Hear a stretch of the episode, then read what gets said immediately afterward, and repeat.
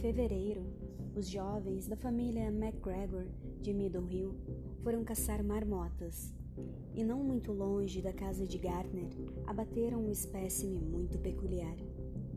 As proporções do corpo pareciam levemente alteradas, de uma forma estranha, difícil de descrever, e a face apresentava uma expressão nunca vista antes em uma marmota.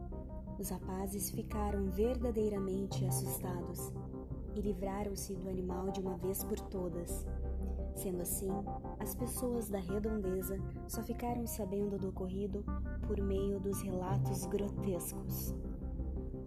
Mas o medo dos cavalos perto da casa de Nahum era fato inegável.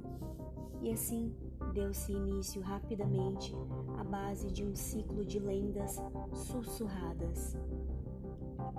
As pessoas juravam que a neve derretia mais rapidamente perto da casa de Nahum do que em qualquer outra casa. E no começo de março, houve uma discussão aterrorizada na loja de Potter, em Clark's Corner. Stephen Rice tinha passado de carro na frente da casa de Gardner de manhã e percebeu pés de arácia surgindo na lama, na mata do outro lado da estrada. Nunca se vira antes hortaliças de tal tamanho, e as estranhas cores que possuíam não podiam ser nomeadas. As formas eram monstruosas e o cavalo relinchou diante do odor que atingiu Stephen totalmente sem precedentes.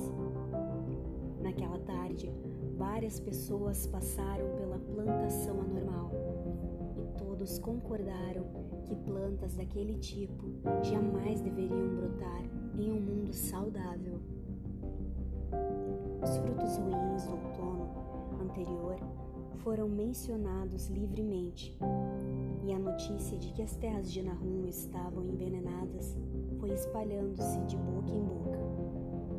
Só podia ser um meteorito, e lembrando-se de como os acadêmicos acharam a pedra estranha, vários fazendeiros foram discutir o assunto com eles.